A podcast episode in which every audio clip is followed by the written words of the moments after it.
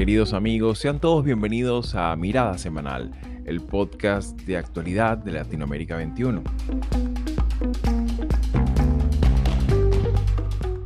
Como todos los domingos, analizaremos las principales noticias de la semana con el respaldo intelectual de Marisabel Puerta Riera y Manuel Alcántara Sáez. Hoy estoy acá para decirles que Occidente está en peligro está en peligro porque aquellos que supuestamente deben defender los valores de Occidente se encuentran cooptados por una visión del mundo que inexorablemente conduce al socialismo y en consecuencia a la pobreza. Comenzamos nuestro recorrido saliendo de nuestro continente ya que dirigimos nuestra atención a Davos, Suiza. Y es que allí se celebró esta semana el Foro Económico Mundial, un evento anual especialmente importante ya que congrega a líderes políticos, sociales y empresariales a nivel global. Una reunión signada por las guerras de Ucrania, Gaza y los ataques hutíes en el estrecho de Hormuz, en la que a su vez América Latina ha mostrado una vez más su heterogeneidad en política exterior. Sin embargo, ¿qué propuestas tuvo la región latinoamericana en la agenda de este importante foro? Un gran honor para mí, señor presidente electo, estar en Guatemala en este momento histórico para asistir representando a la Unión Europea a la inauguración del presidente Bernardo Arevalo tras su clara victoria en las pasadas elecciones. Por otra parte, examinamos también la actualidad de las relaciones entre la Unión Europea y América Latina para este 2024. Y es que a propósito de la visita del jefe de la diplomacia europea, Josep Borrell, a Guatemala, se dio a conocer parte de estos lineamientos estratégicos que deberán considerarse para este año desde acuerdos económicos pendientes como el que persiste con Mercosur, hasta una mayor coordinación en políticas de seguridad, tecnología y preservación del medio ambiente, son parte de esta compleja aunque necesaria agenda intercontinental. Ante el asesinato de nuestro compañero César Suárez, fiscal de la Unidad Nacional Especializada en Investigaciones contra la Delincuencia Organizada Transnacional en Guayas, voy a ser enfática los grupos de delincuencia organizada, los criminales, los terroristas no detendrán nuestro compromiso con la sociedad ecuatoriana. Y para el tercer segmento del programa, hacemos seguimiento al estado de conflicto interno que vive Ecuador. Y es que esta semana se ha dado a conocer el asesinato en Guayaquil de César Suárez, fiscal encargado de la investigación de los casos de corrupción y crimen organizado. Un nuevo hecho de sangre que mantiene en vilo a todo el país y que ocurre en medio de un despliegue sin precedentes de fuerzas policiales y militares. En este sentido, cabría preguntarse qué alcances reales tiene el crimen organizado en las instituciones. ¿Estaremos en presencia de una contraofensiva por parte de los grupos criminales?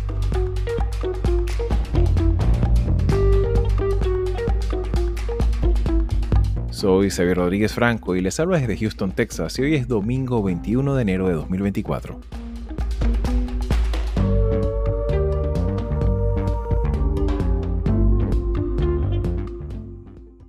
Y bien amigos, sean todos una vez más, como todos los domingos, bienvenidos a Mirada Semanal. Y bueno, para, para abordar este programa, que ya se tendría siendo el segundo, y el número 50, la edición número 50 de nuestro programa, vamos a salirnos de América Latina por un momento y vamos a dirigirnos a Davos, Suiza, donde esta semana se realiza eh, un encuentro que, bueno, forma parte ya de, del calendario diplomático y geopolítico mundial eh, es una costumbre, pues tenemos una, una colección de, de, discursos, frases célebres eh, que se realizan muchas veces en estos foros y que de alguna manera es un espacio de encuentro no tan solo del sector público y de, de grandes conglomerados eh, económicos, sino también de la sociedad civil y representantes de distintas iniciativas a nivel mundial, eh, de, de, las ONG, fundaciones, entre otras, entre otras figuras. Y particularmente en este caso, en la edición de 2024, eh, quisiéramos como hacer como una evaluación, un examen, no tan solo en las voces de los gobiernos de América Latina, sino también un poco cuál era el papel que, que, que, que fue, de alguna manera, cuál fue el, el papel que pudo haber desempeñado eh, nuestra región, considerando que, bueno, nuevamente eh, se, se, toca el tema medioambiental como es, uno de los ejes centrales de, atención de este, de este encuentro y sobre todo pues en este proceso bastante largo pues de lo que es la transición energética. En ese sentido, Manolo, me gustaría un poco tu apreciación. Además de esto pues tuvimos la, las, las, voces diferenciadas, ¿no? Por lo menos el caso de Petro, el discurso de Petro y el discurso de Javier Milei, que bueno, por, por nombrar dos de los más salientes y que bueno, habla también de esa, de esa heterogeneidad política de la que ya acostumbrado hemos, hemos venido estando acostumbrando a, nuestra audiencia sobre lo que es la política y el perfil exterior que tiene nuestra región. En términos generales de la, reunión del, foro, del Foro Mundial en Davos, hay, también un tema que a mí me ha, resultado muy interesante porque se ha dedicado una intensa jornada a discutir el tema de la desinformación, cómo la inteligencia eh, artificial generada ahora mismo puede llegar a generar una serie de contenidos que son o que van a ser casi imposibles de detectar como, como falsos. ¿no? Y esto em, se ha debatido mucho y hay, mm, bueno, hay, hay una preocupación bastante, bastante extendida en este, en este aspecto. Por supuesto está el, el, tema de, las, de, los conflictos que ahora mismo tenemos en, en, Europa y en, el, y en, el Oriente, y en el Oriente Próximo, pero eh, ya digo, yo me quedaría con, con, con, esta idea de la desinformación. Y en torno a América Latina, eh, tú ya lo has dicho, ¿no? Ha habido dos, dos eh, grandes presentaciones. La de, la de Javier Milei fue en una, en una tribuna para, diríamos, para él solo. Eh, la de Petro, de Gustavo Petro, fue una mesa redonda compartida con la canciller de, Ecuador. Fíjate que estaba previsto la ida de Novoa, pero, pero Novoa canceló y con el presidente del Banco Interamericano de Desarrollo. De, eh, la intervención de, Petro eh, destaco esa, esa frase eh, que, bueno, que es muy dada de, Petro, que es un hombre con, con veleidades poéticas, ¿no? de decir que estamos entre ah, una chimenea en el norte expulsando constantemente CO2 y un espejo, perdón, y una esponja en, el sur. ¿no? Eh, bueno, eh, y, bueno, sabemos que la, intervención de Milei ha sido la más... Eh, no ha dicho nada nuevo, o sea, nada que, no haya dicho mm, antes, durante su campaña electoral, en la toma de posesión y después de la toma de posesión. Incluso, bueno, la gente del FMI se ha visto sorprendida ¿no? por su, por su tremenda fuerza ¿no? y la, además ese, ese verbo rápido, ¿no? angustioso, ¿no? en el que él, produjo, pronunció su, su discurso. Eh, entonces, yo, yo, no, yo no, añadiría nada más. ¿no? Esa defensa, mm, o, perdón, ese ataque al, al, al, Estado ¿no? como el causante de todos los, los males, ¿no? Esa, esa idea de que el Estado es el problema. ¿no? A mí me hubiera gustado que hubiera estado al lado el, presidente Novoa para, para ver eh, qué cara pondría. ¿no? Eh, presidente de un país donde sabemos que el Estado es precisamente ahora mismo el problema, pero es, la ausencia de Estado, ¿no? como luego, como luego eh, creo que vamos a hablar. ¿no? Y, y también señalar una, una cosa importante del, del Mm, del, del, foro, ¿no? Y es la ausencia de México, ¿no? O sea, eh, la voz de México, que en otras ocasiones, mm, por supuesto, no la voz de Andrés Manuel López Obrador, que sabemos que no viaja, esto, en ese sentido es todo lo contrario de, de Petro, pero incluso la voz de la Cancillería mexicana, ¿no? que otras veces ha tenido una presencia muy, muy importante, pues en este caso México sí es el gran ausente del, eh, del foro de Davos. Claro, y en ese sentido, por supuesto, en ese marco de, heterogeneidad que comentábamos en su momento, también en otros, en otros episodios de Semana, Mirada Semanal, pues aquí también de alguna manera radica esa clave de complejidad para llegar a acuerdos, ¿no? Para llegar a consensos, no tan solo entre gobiernos, sino también incluso entre otros factores de poder, ¿no? Como el caso, pues claro, ahí también estaban reunidos las grandes corporaciones, eh, incluso eh, muchos aseguran, pues, en, tono un poco crítico, sobre todo algunos articulistas, por ejemplo, el caso de The Economist, que siempre hacen como que, bueno, este, esta es la pasarela para, para mostrar alguna, para, para que algunos grandes empresarios puedan mostrar, pues, que mira, qué, qué tan buena gente son, ¿no?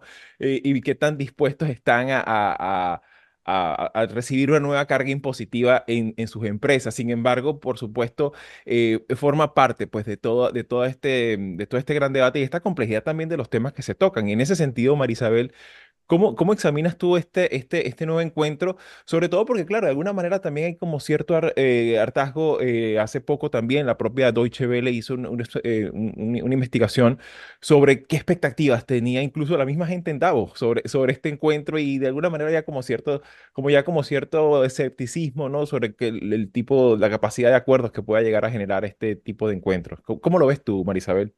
Hay un consenso en torno a ¿Cuál es realmente la relevancia de estos eventos y sobre todo el, de, foro de Davos es quizás el más, mm, no solamente porque es el primero del año, sino porque realmente es el que reúne a un grupo muy variado de representantes no solamente de estados, sino además empresarios. Y un, hay, varios aspectos ¿no? que, que hay que destacar. El primero es que desde el punto de vista global hay una preocupación enorme sobre las implicaciones de un nuevo mandato de Trump y de cuáles serían las repercusiones. y claro, como en todo foro de ese tipo tan diverso, hay voces eh, que se muestran más bien favorables a, a que vuelva a, a la presidencia de los Estados Unidos porque eso es bueno para la economía.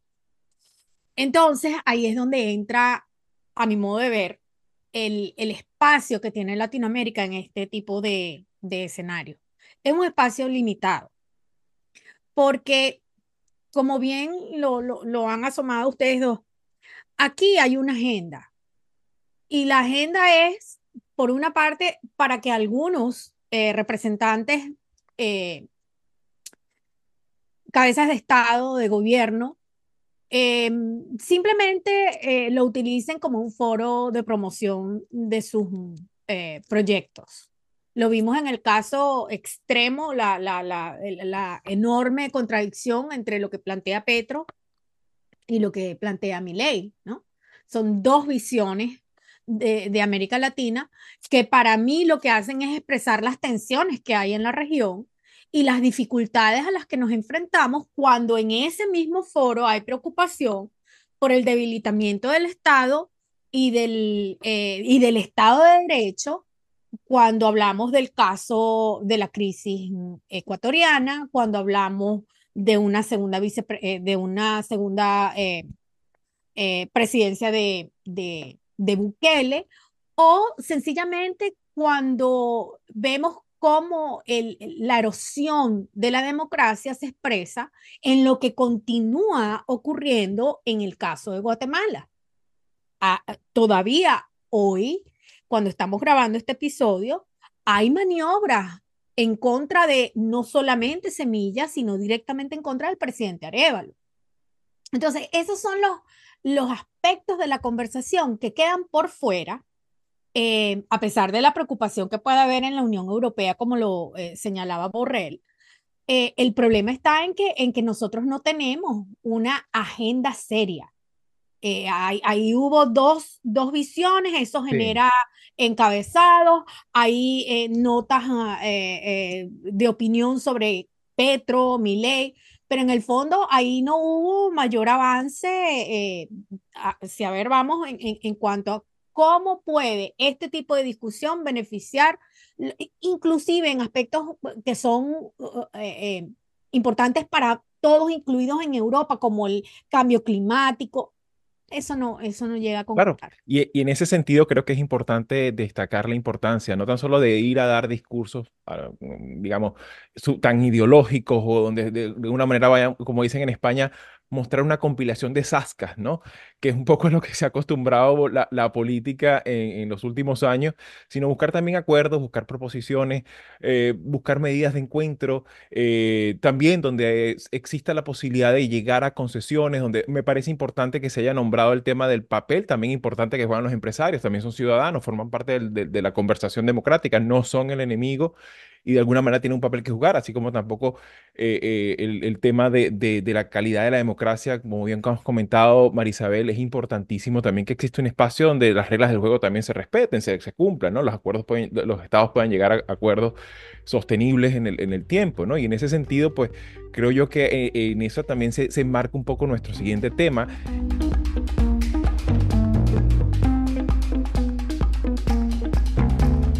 que es precisamente em, este, hacer como una revisión a propósito de lo que comentaba el, jefe de la diplomacia europea, eh, Josep Borrell, que precisamente eh, se encontraba en, Guatemala en esta, en esta turbulencia también que se vio reflejado ese mismo día de la toma de posesión, donde hubo algunas horas que incluso eh, Guatemala no tenía, no tenía presidente, se, difirió eh, por un montón de tiempo, claro, con todo, incluso representantes diplomáticos allí.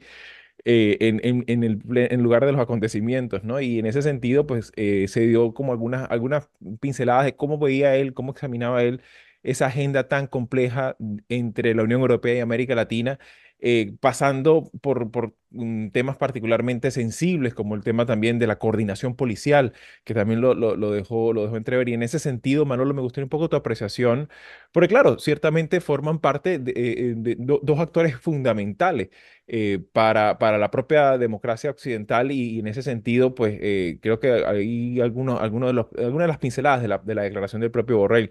En ese sentido, ¿cómo, evalúas tú este estado pues, de, las relaciones entre ambos bloques para este 2024? Eh, bueno, comienzo con una noticia a propósito de, Borrell. Este viernes eh, la Universidad de Valladolid le concedió un doctorado honoris causa a Josep Borrell.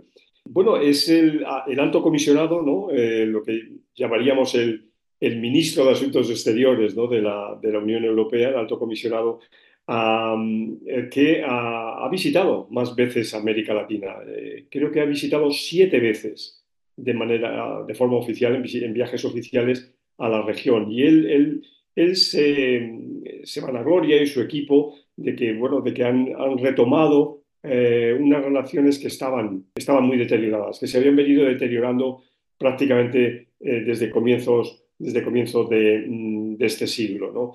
Em, a ello se, puede añadir también el, la presidencia de, España del Consejo de la Unión, em, como sabemos lo, ha tenido el último, el segundo semestre del año pasado, y en el balance que, el Ministerio Español de Asuntos Exteriores se une a, a, esta suerte de, diríamos, de optimismo, de mirada optimista de, de, Borrell. Yo personalmente tengo mis dudas ante todo ello, pero pero resalto, resalto mm, sobre todo tres, eh, tres cuestiones, dos claramente positivas y una, y, una, y una negativa. Las dos claramente positivas fueron la cumbre de la Unión Europea y la CELAC, que ya eh, glosamos en, en, su momento, porque fue un éxito, ¿no? Un éxito dado que este tipo de cumbres biregionales no se celebraban desde, desde hacía más de 10 años. ¿no? Entonces, el hecho de, de que gracias en, sí a la, a, los buenos oficios de la diplomacia española se lograra eh, sacar adelante la cumbre, yo creo que fue algo positivo. El segundo elemento positivo es el acuerdo marco avanzado entre la Unión Europea y Chile. Prácticamente el, el 99% de los ítems del comercio entre ambos eh, queda totalmente liberalizado. ¿no? Siempre Chile ha sido un país muy proclive para la Unión Europea. Fijaros que cuando eh, hablábamos del mercado común europeo. Eh, el mercado común europeo tuvo su primera, abrió su primera embajada en Santiago de Chile y que era la primera embajada en América Latina, ni más ni menos en el año 67, en 1967, en la presidencia de, Eduardo Frei. Bueno, pues el sacar adelante este acuerdo marco avanzado creo que también es una buena noticia, pero es una mala noticia la tercera, el estancamiento del acuerdo con, entre la Unión Europea y Mercosur. ¿no? Es un acuerdo que llevan discutiendo ya más de 20 años y que no sale adelante, y sabiendo la importancia que tiene Mercosur en el total, ¿no? en, el, acumulado de, de, América Latina. De Europa siempre se reprocha a América Latina la idea de que no tiene una voz única y de que entonces es muy difícil negociar con un continente muy heterogéneo, pero yo personalmente, y antes decía que tenía cierto escepticismo, lo que yo creo es que eh, los intereses de Europa, los intereses geoestratégicos de Europa, mm, se distraen en otros ámbitos donde posiblemente son más consistentes. No, eh, no me estoy refiriendo solamente eh, por la actualidad al Oriente Próximo, pero es el caso de África y es el caso de, de Asia, ¿no? donde el potencial económico, pero también el potencial migratorio es extremadamente importante para Europa. Y pareciera que Europa durante mucho tiempo ha adoptado la posición de decir, bueno, eh, América para los americanos, ¿no? Entonces, de alguna manera, dejar el papel tutelar histórico de los últimos eh, casi dos siglos de Estados Unidos con respecto a la región. Pero ya digo, esto es una opinión muy personal mía, eh, Claro. que, que, por supuesto eh, muchas y muchos colegas me, me discutirán.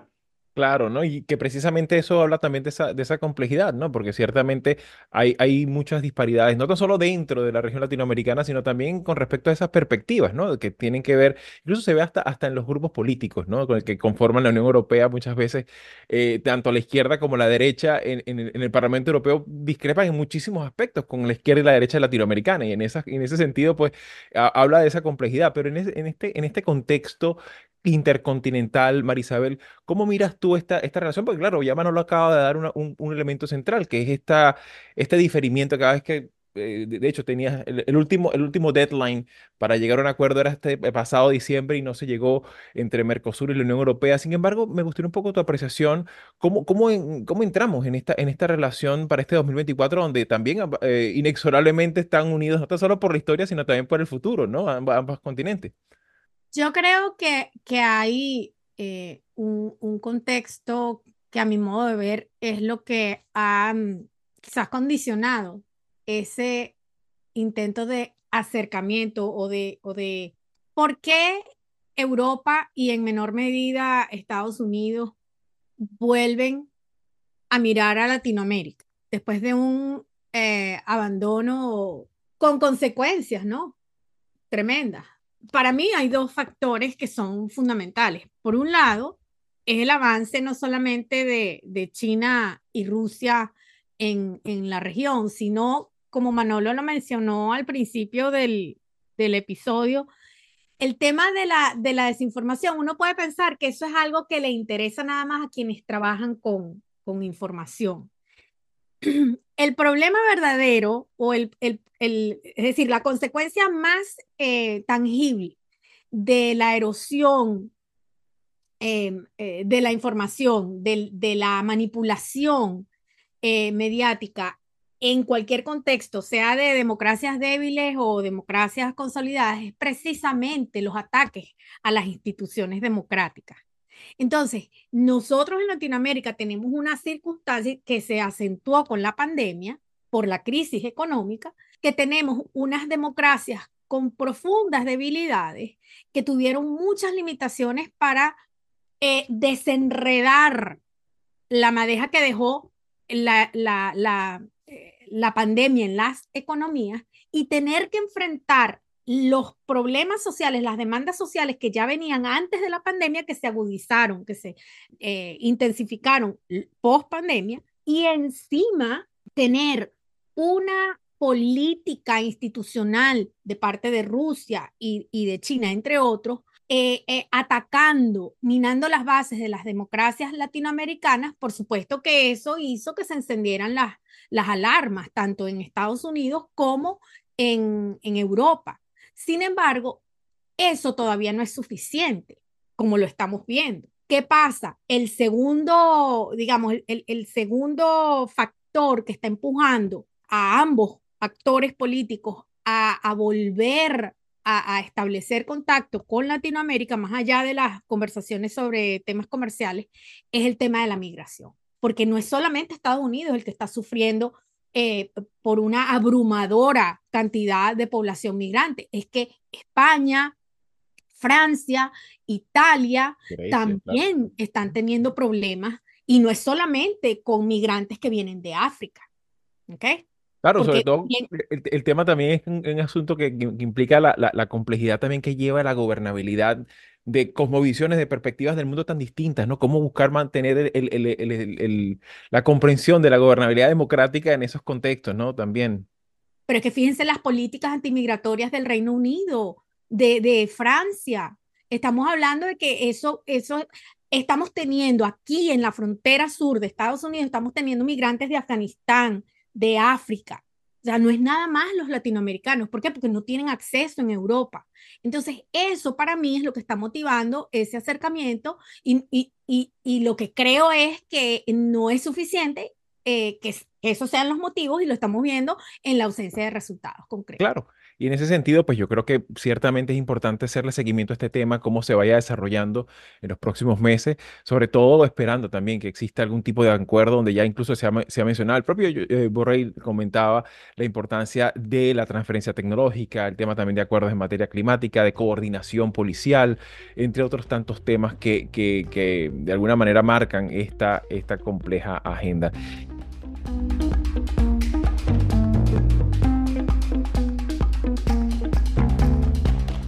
Y bueno, y va para cerrar nuestro programa y nuestra edición de esta semana. Eh, tristemente regresamos a Ecuador, donde se conoció esta semana, la lamentaron, un nuevo hecho de sangre eh, en el que mm, César Suárez, fiscal especializado en investigación eh, y que lleva, estaba llevando específicamente el caso de, el, de, este secuestro que por horas estuvo el, la cadena televisiva TC eh, y que bueno, que fueron una de estas imágenes que todos hemos visto eh, de, ese secuestro que se, que se realizó en esta cadena televisiva y que fue casi que en directo eh, la, la, situación de rehenes que se vivió en esa, en ese, mm, en esa importante cadena del Ecuador y que bueno, de alguna manera pues marca un, un, precedente bastante nefasto, ¿no? Y en ese sentido me gustaría un poco tu apreciación, Manolo, ¿cómo ves? Eh, pues claro, hemos visto también todos estos días a un, presidente de Novoa lanzando eh, mensajes rotundos de, de, muchísima convicción, de, donde día tras día, pues los medios de comunicación se han llenado de, de, el balance de operativos militares, de requisas, de que, bueno, mira, hemos confiscado tantas armas, em, llegamos aquí al, puerto de Esmeraldas, hemos, hemos hecho una movilización importante en Guayaquil, o sea, se ha, se ha mantenido comunicacionalmente muy vivo ese mensaje, sin embargo, ocurre esto, pero también ocurre algo interesante, que es que también recientemente el propio Novoa llevó a su mujer a, a, que, a que diera luz en Miami.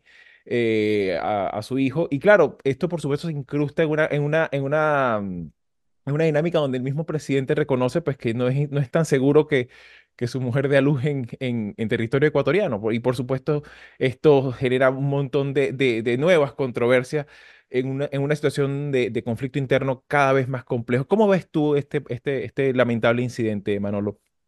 Eh, evidentemente mal.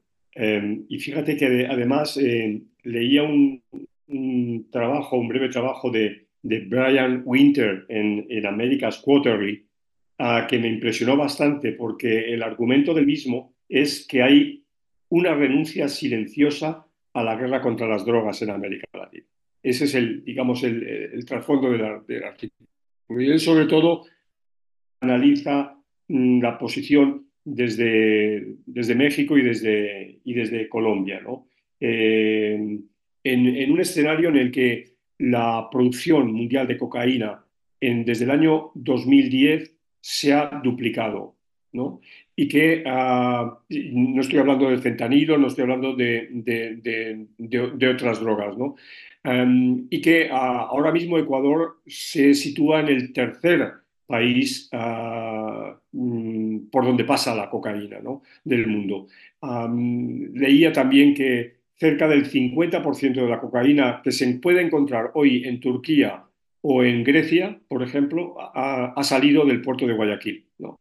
Es decir, que eh, en, poco tiempo, tampoco quiero decir en poco tiempo, pero en, en, un, en, un, lapso de, pongamos, 10, 12 años, Ecuador lentamente se ha ido convirtiendo en un hub de, eh, de una, eh, para, para, la, la, provisión de, de, cocaína en, eh, en el mundo. Y esto muy lentamente ha ido penetrando al Estado ecuatoriano. No es que no hubiera estado en Ecuador, por supuesto que había estado en Ecuador, pero ha ido penetrando al, al, al, en el Estado a través de mecanismos como pueden ser, evidentemente, la corrupción en, en altas, en, en, altas eh, esferas del Estado, eh, también eh, la posibilidad de una dejación de funciones del Estado en términos de seguridad, pero también en la política carcelaria. ¿no? Eh, hemos visto un fenómeno que ya lo habíamos visto en otros casos, en otros países, como las cárceles se convierten en los estados mayores, ¿no? realmente en los cuarteles generales del narcotráfico, porque encima además están protegidos ¿no? Pero, pero tienen una capacidad de organizar todo el, el, operativo de manera impresionante y, y, frente a ello no ha habido, mm, solamente ha habido dejación, ¿no? Eh, ha, habido dejación y ha habido mucha frivolidad, ¿no? mucha frivolidad yo creo que en los sectores más, eh, más adinerados, como tú acabas de señalar ahora mismo, este ejemplo, ¿no? Eh, lo digo esto entre comillas, ¿no? del presidente y, el, y, y, y, cómo reconoce ¿no? de la, la, imposibilidad de tener un, un, eh, nacimiento, un parto medianamente en condiciones medianamente normales para su esposa y, te, y optar como muchísima muchísimos miles eh, miles, y esto hay que subrayar, de, de, personas en América Latina hacen, ¿no? De ir a Estados Unidos, como pasó la pandemia, ¿no? Hay que recordar cómo uh, cientos de miles de latinoamericanos, repito esto, cientos de miles de latinoamericanos fueron a Estados Unidos para vacunarse, ¿no? Por ejemplo, bueno, eh, y, claro, mm, e, esto pone de relieve las, las enormes contradicciones del, del continente, que además en Ecuador Mm, hay un añadido más que, que no hay que eh, eh, dejar de decirlo, y es la dolarización, ¿no? El hecho de que es, es, el país más fácil de toda América Latina de blanquear dinero de la droga por el fenómeno de la dolarización. Una dolarización que fue bienvenida, que puso eh, fin a una crisis económica como fue la que eh, arrasó a la banca ecuatoriana a principios de, siglo y que el, presidente Yamil Mawat, como él mismo ha reconocido, bueno, tuvo que dar ese paso adelante porque era la única manera de evitar verdaderamente el quiebre de un país completo, pero claro, eh, tiene su lado oscuro y el lado oscuro, eh, uno de los lados oscuros más potentes es, eh, es, es, es este, ¿no? Me sorprende escuchar al presidente Correa que ha sido presidente de eh, Ecuador 10 años ahora hablando contra la dolarización. ¿no? Es decir, bueno, ¿y, usted qué ha hecho? Si ha sido 10 años presidente del Ecuador y, y, además ha tenido una mayoría absoluta en el, en el Congreso de los Diputados para haber, mm, en su momento, haber cam cambiado eh, este, este escenario. Y sobre, todo, y sobre todo también viniendo de él siendo, siendo economista, ¿no? Exactamente. Eh, pero, Xavi, termino con, con lo que tú me habías preguntado. Mal. Veo el escenario mal. Creo que va a haber mucho dolor, va a haber mucho sufrimiento va a haber mucho miedo. No digo que, que, no, se, que no se pueda controlar. Mm, Colombia lo ha logrado de, alguna manera. Y, y ya sé que no son comparables porque en el caso de Colombia está por medio o estaba por medio un fenómeno guerrillero de otra índole y demás que aquí no existe, no existe en Ecuador, pero mm, eh, los eh, tiempos para Ecuador no, no son nada eh, venturosos. Claro, y que de hecho, a, efectos de, de, eso, precisamente eh, eh, recomiendo, pues ahora voy a colgar en, en, este video, voy a colocar aquí el enlace de la entrevista, precisamente en la conversación que hiciste con eh, Yamil Mahuat, en la que de alguna manera eh, es muy relevante muchas veces lo que, lo que dicen los expresidentes, ¿no? Y eso creo que eh, es un poco lo que recoge también el, el, el programa este del jarrón chino, que que ciertamente nos ayuda pues a dar esa, esa imagen de contexto, ¿no? Y de hecho, hace poco también conocimos la, la apreciación de Otto Sonnenholzner, que fue ex, vicepresidente, y que decía, bueno, directamente, la guerra contra las drogas ha fracasado, estamos, la, la, estamos perdiendo, la estamos perdiendo, es un poco, un poco lo, que, lo que de alguna manera vino a decir, y claro, y en ese sentido, pues, ¿cómo, cómo ves tú, Marisabel, todo lo que ocurre? Porque claro, eh, habla por una parte de esta complejidad, pero por la otra tenemos estos otros precedentes como el caso colombiano y cómo se ha cronificado, ¿no? El, el, este, este conflicto interno de, de, tan larga data. Bueno, creo que en el caso ecuatoriano, especialistas en, en materia de seguridad y de criminalidad social, narcotráfico, coinciden en que hay eh, elementos que apuntan a una, eh, a una estructura que permite que estas fuerzas que están organizadas, de paso, esto no es porque eh, creo que, que, ha habido, Manolo lo ha, señalado, ha habido, no sé si ingenuidad o complacencia, en, creer que, que en un principio esto no era una amenaza, ¿no? Las, las, las pandillas, este tipo de, de, criminalidad se veía como algo de muy bajo nivel, que no tenía capacidad de organización.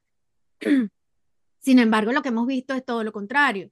Entonces, allí hay una, una, ahí se da una confluencia de, de circunstancias que permiten que este tipo de, de, actividad llegue a ser una amenaza para el Estado y es precisamente la ausencia del Estado.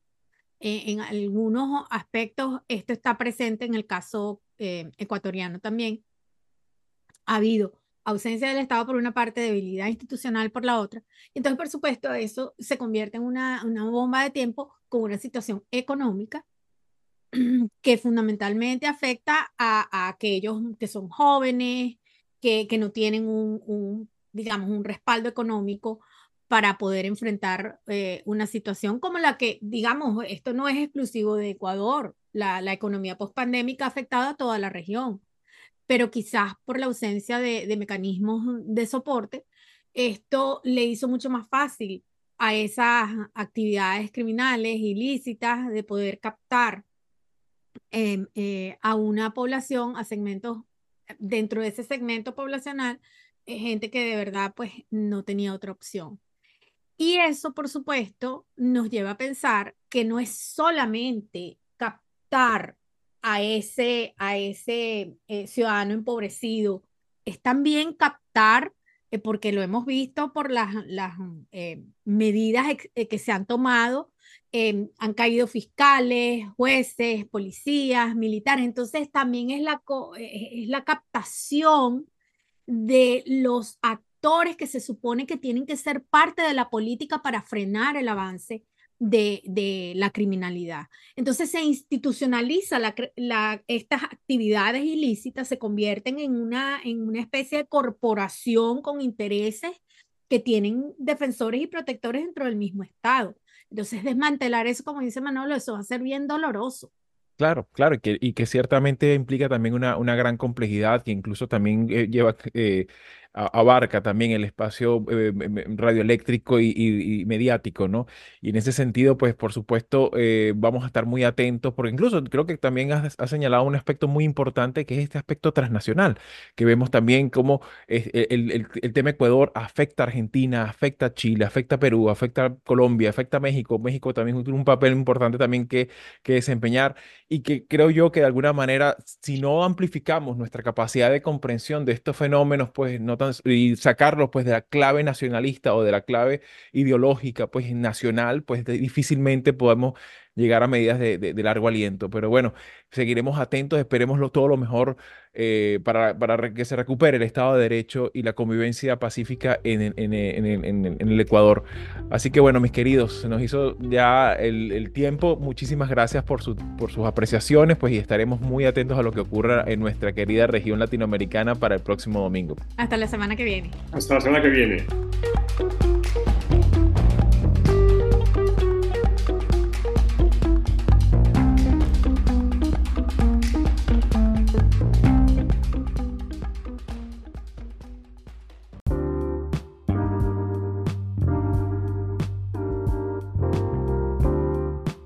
Los audios utilizados para este episodio fueron obtenidos de La Nación, France 24 y el canal de YouTube de la Fiscalía del Ecuador.